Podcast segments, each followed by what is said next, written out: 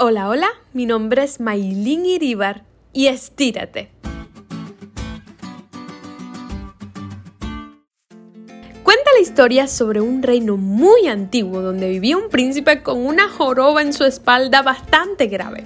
Su padre el rey quería hacerle un regalo, así que llamó a un pintor para que le hiciera un retrato bien grande para ponerlo en la sala real. El joven se emocionó con la idea de su padre, pero al llegar el pintor le hizo un pedido. Por favor, pínteme como si estuviera completamente erguido y derecho, sin esa joroba que tengo en mi espalda. El pintor extrañado aceptó su propuesta y algunos días después el retrato estaba terminado. La pintura se colocó en la sala real y cada vez que el joven príncipe pasaba por allí, hacía un esfuerzo y estiraba lo más que podía para ver su retrato.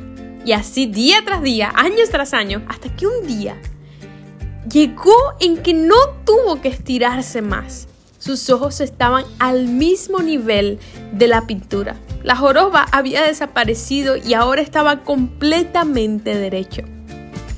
Romanos 8:29 nos dice, porque a los que antes conoció también los predestinó para que fuesen hechos conforme a la imagen de su Hijo, para que Él sea el primogénito entre muchos hermanos. En el principio Dios nos hizo a su imagen, pero el pecado nos corrompió a todos. Nuestra relación con Dios quedó completamente agrietada. Optamos por escondernos de su presencia antes que venir a sus pies.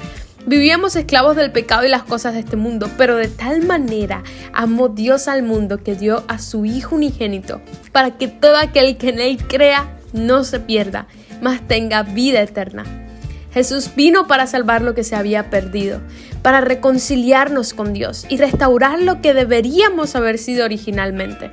Nos dejó ejemplo, vino y caminó entre nosotros a fin de que podamos seguir sus pisadas. Y como el joven príncipe, aún con la joroba de pecado a nuestras espaldas, esforzarnos por levantar nuestra cabeza, estirarnos un poquito más y un poquito más hasta que podamos ver su rostro. Amigo, Falta muy poquito para reencontrarnos con Jesús. No dejes que las cosas de este mundo te aparten de aquel que es la vida eterna. Deja de mirar hacia el suelo y estírate. Estírate y estírate un poquito más, aun cuando sientas que no puedes más.